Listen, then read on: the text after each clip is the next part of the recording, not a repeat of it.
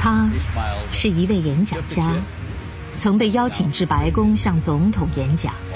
演讲内容制成的唱片风靡六十年代，成就了成千上万的美国梦。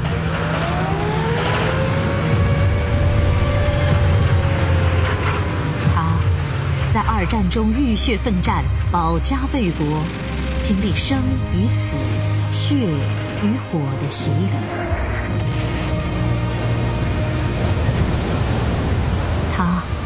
二十四岁怀揣十万美金横渡太平洋，天生的冒险家。他是 NBA 球队的老板，可他却有连一美分的球都买不起的童年。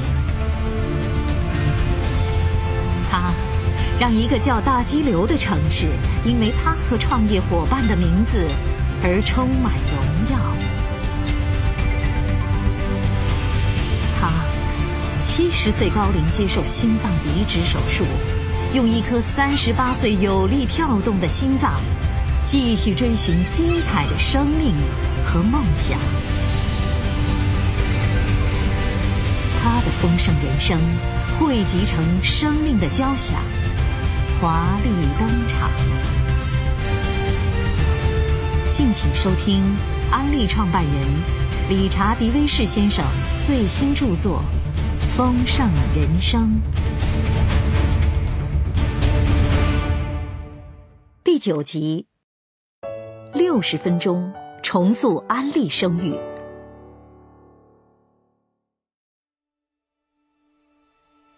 有一句荷兰古谚语是这么说的：“最高的郁金香会被剪掉。”在惊人的成长之后，安利已经成为人们不得不留意的力量。有人或许会好奇，这家独特而又成功的公司究竟是做什么的？有人甚至想铲除我们。一九七五年，安利的全年营业收入已经达到二点五亿美元，海外市场扩展到了澳大利亚、英国、中国香港地区和德国，有属于公司的一艘游艇和喷气机队。在家用产品和纽崔莱系列之外，还推出了化妆品牌雅姿、皇后牌厨具和个人护理品牌思婷。安利发展的十分迅速，并开始受到瞩目。人们不清楚这种你推荐给某人，那个人再推荐给别人的事业是如何运作的。他们也质疑我们的合法性。在众人眼里。安利不是一家通常意义上的公司，更像是一位邻居销售安利的产品。因为这种多层次的销售手法，一些人误以为这种事业和老鼠会本质相同。这种怀疑心态，在一九七五年变成了实际行动。美国联邦贸易委员会对安利提出了正式控诉。这个委员会指控安利的销售计划是一种金字塔销售计划，让营销人员无限制吸引其他营销人员，终将失败。其中包含令人无法忍受的欺骗的可能性。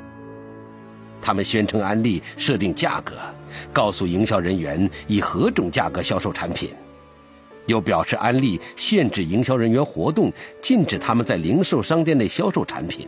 并指控我们对成功的潜在机会做出了不实的陈述。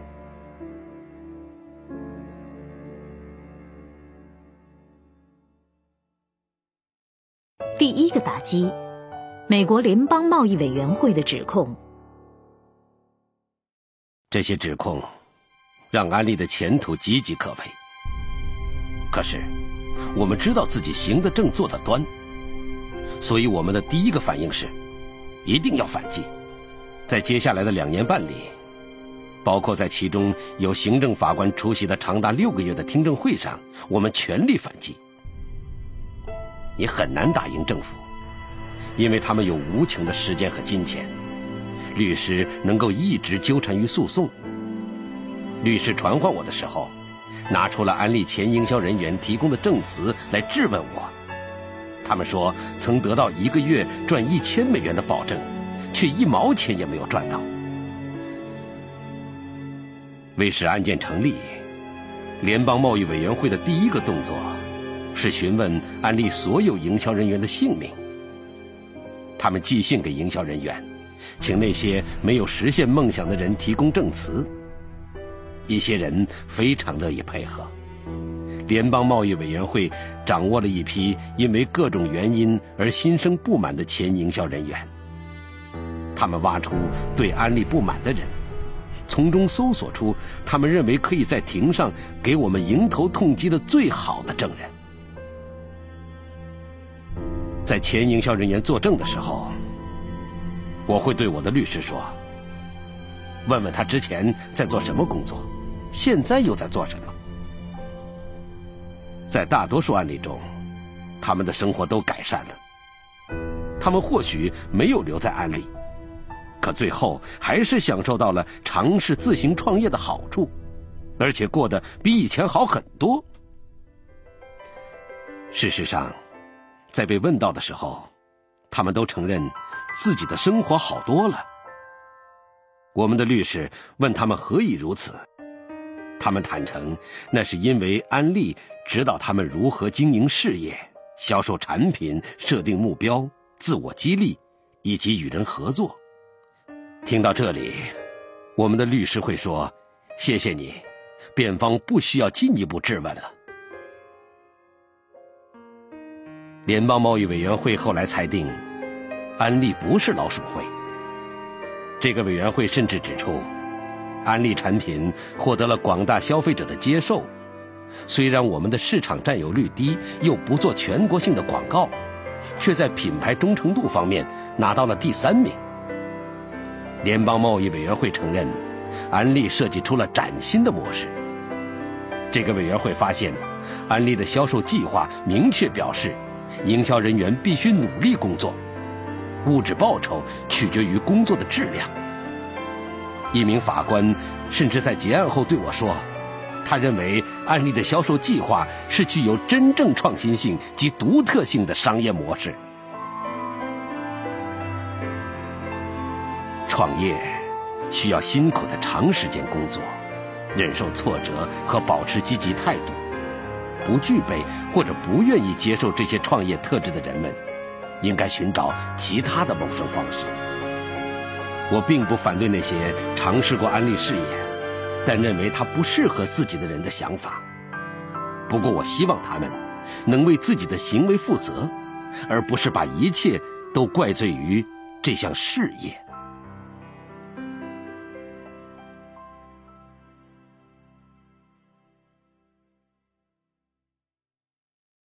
第二个打击，加拿大国税局的调查。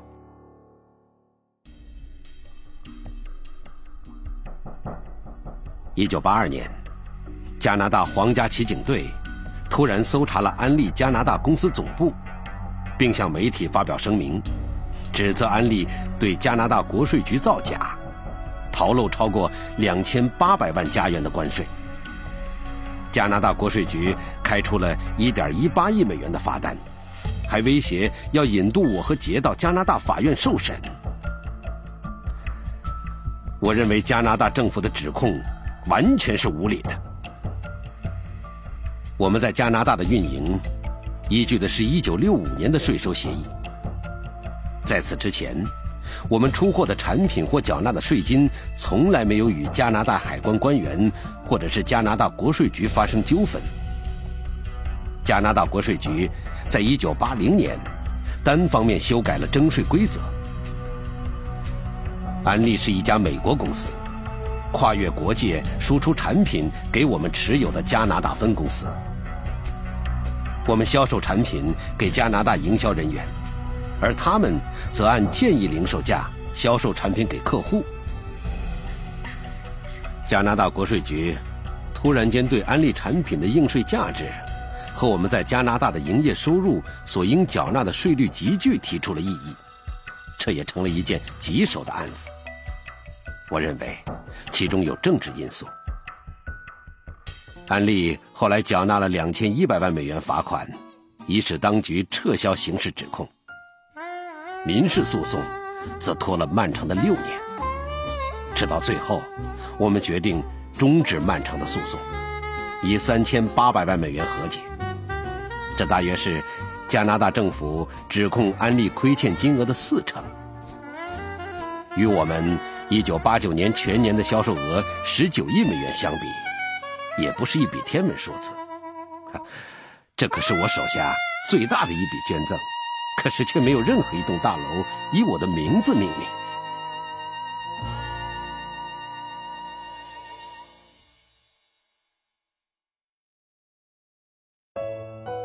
为营销人员信守承诺。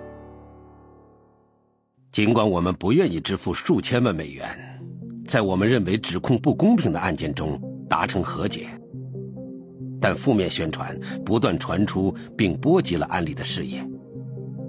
这是与加拿大国税局的这起官司带来的真正伤害。如果不是顾及舆论，我们会坚持将官司打到底。我和杰那些年里在这件案子上花费了很多的精力。我们也曾考虑干脆取消安利加拿大分公司，但是有太多营销人员和员工依赖着安利。回想起来，这证明了安利对营销人员的承诺：我们不会遗弃他们。可是，我们也没有办法承受总在报纸头版受到抨击的事实。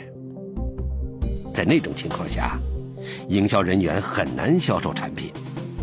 但公司必须维护他们的事业，所以最后我们认为必须和解。我们也考虑必须考虑到自己的家庭。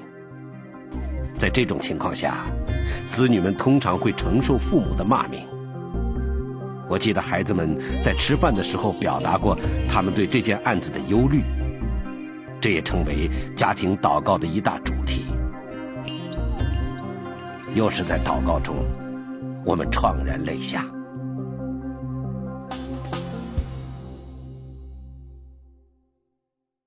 六十分钟的调查报道。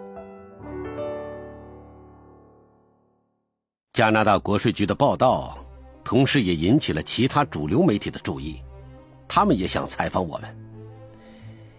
一九八二年，我们获悉。拥有高收视率的美国哥伦比亚广播公司的星期日晚间新闻节目《六十分钟》，想制作一集安利特辑，并已经开始拍摄营销人员的大型会议。在经历关于加拿大国税局一案的负面报道之后，我们格外有理由担忧，因为当时流行一则笑话。当你到了办公室，发现麦克华莱士和六十分钟的工作人员正在等你的时候，就知道今天要倒霉了。麦克华莱士以对访问对象的突击而闻名，所以我们事先做好了万全准备。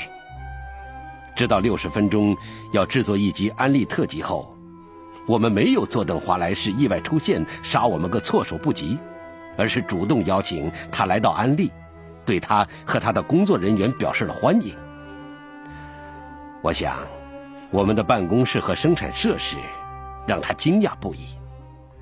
我们对他们彬彬有礼，像对其他访客一样以礼相待。我想，这建立起了良好的氛围。我和杰都认为访谈进行的很顺利。六十分钟，花了一年时间进行这项名为。肥皂与希望的调查节目于一九八三年一月九日播出，内容包括对心怀不满的前营销人员的采访，演讲人在安利会议上被断章取义的事实，不足以代表所有营销人员的影片，还有关于加拿大关税的尖锐问题。不过，普遍的看法是，这段报道还算公平。再不济，观众也会看到这家公司比许多人想象中更庞大、更有秩序。我和杰在向华莱士介绍令我们十分自豪的安利时，泰然自若，而且开诚布公。华莱士的报道最后有了好的结局。一年后，我们邀请他参加我和杰所购置并重新装修的。安利格兰华都大酒店新楼落成典礼。拉里金脱口秀在大厅里做了现场广播，拉里金还采访了华莱士。华莱士对他说：“我们以为一定会在无法得到配合的情况下制作节目，但这些人真的很有品位，他们让我们能放手拍摄足够多的内容，而且愿意承担责任。我们发现安利的产品很好，并不是老鼠会。”他甚至在接受地方报纸采访时表示：“亚达城的人是一流的。”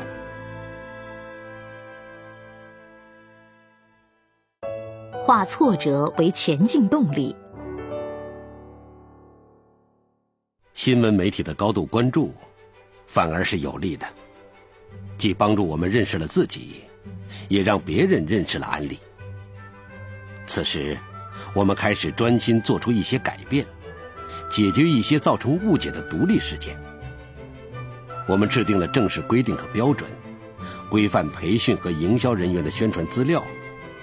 我们时常派公司代表出席营销人员的大会。营销人员只能使用符合标准的产品和行业文件。我们规范着营销人员的言论和文件，因为他们代表着公众眼中的安利。这些与政府及媒体打交道的经验，多数都是负面的，也是为安利生存所必须克服的挑战。这些挑战和以往相比，更艰巨和困难，但我们得到的教训是一样的：流汗而不能流泪，坚韧，保持希望。早期的一些挑战似乎很大。例如，创立航空事业的时候，机场还没有建设完成，我们的帆船在黑暗的深海中沉没，在一场纽崔莱座谈会上，只有两个人出席。但与喷雾剂工厂被烧毁相比，这些都不算什么。而即使是那场火灾，也比不上美国联邦贸易委员会和加拿大国税局的威胁。麦克华莱士上门的时候。我们并没有认命的接受倒霉的命运。我们知道，凡是有梦想、敢于与众不同或尝试新事物的人，总会招致批评。早期，我们希望安利成为家喻户晓的公司。后来，当安利在电视情景喜剧当中被当作笑点招来廉价笑声的时候，我们索性把它视为安利名声远播的一环。然后继续创造更大的成功。凡是比主流超前太多的人，早晚都会引起批评者的注意。我们挺过风暴，继续前进。此时，我们将挑战视为我们必须要克服或绕开的障碍。这使得我们更能充分的准备发展中的事业的下一篇章。安利将出发，去往全球各个角落。这或许是一项过于艰巨的挑战，最好想都不要想。但是没有多久，一些世界上最不可能成为安利市场的地方，都将接受安利。